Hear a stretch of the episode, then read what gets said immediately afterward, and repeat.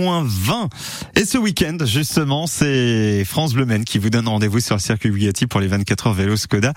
Vous pourrez peut-être euh, en profiter pour aller faire un tour au musée des 24 heures, c'est juste à côté. Hein.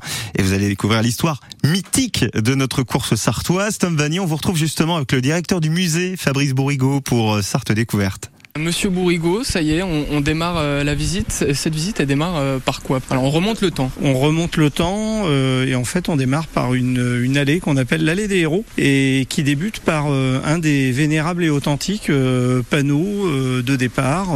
C'est une borne en béton qui illustrait le départ du circuit des 24 heures du Mans, qui datait avant la Seconde Guerre mondiale et qui avait survécu à cette guerre terrible. Et, on trouvait intéressant de ben, finalement de mettre ce panneau qui est plein de symboles. Et il nous emmène euh, en fait dans une galerie euh, parce qu'en fait ce musée il est d'abord là pour présenter des œuvres automobiles. Ce sont des œuvres d'art mais automobiles. Mais il est bien aussi de, de se rappeler tout, que tout ça n'est qu'une grande et belle aventure humaine.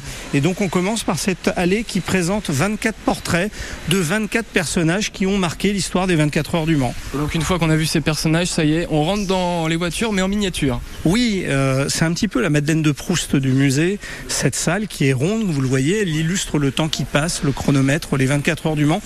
Et à l'intérieur, bah, le patron de musée que je suis, euh, bah, forcément, il avait une envie, c'est d'avoir toutes les voitures des 24 heures dans son musée. Alors c'est pas possible, mais on l'a réalisé quand même.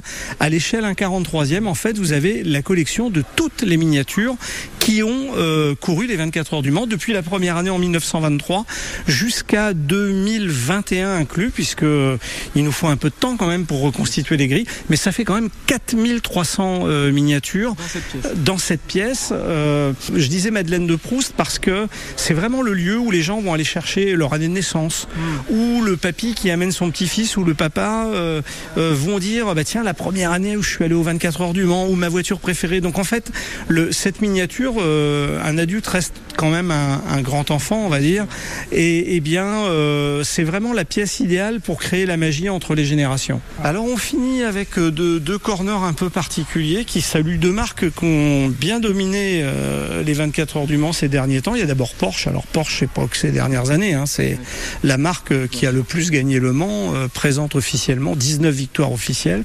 Et puis euh, on termine, je dirais, la, présentation des collections permanentes avec le géant japonais, le, constructeur numéro un mondial, Toyota. Là, vous avez deux autos de présenter. Celle qui termine deuxième en 1994. Et puis en face, ben, on est très fiers puisque là aussi, ils sont revenus avec un cadeau.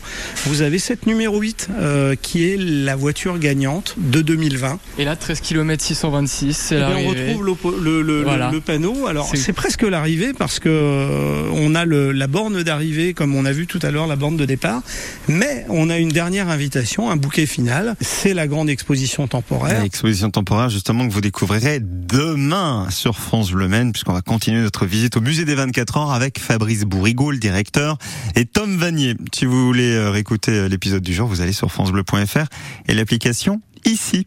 Dans un instant, on va regarder votre météo. Et puis, euh, je vous emmène à bord d'un train mythique, l'Orient Express, chez nous en Sarthe, ici. À tout de suite. Le festival de Sablé, l'événement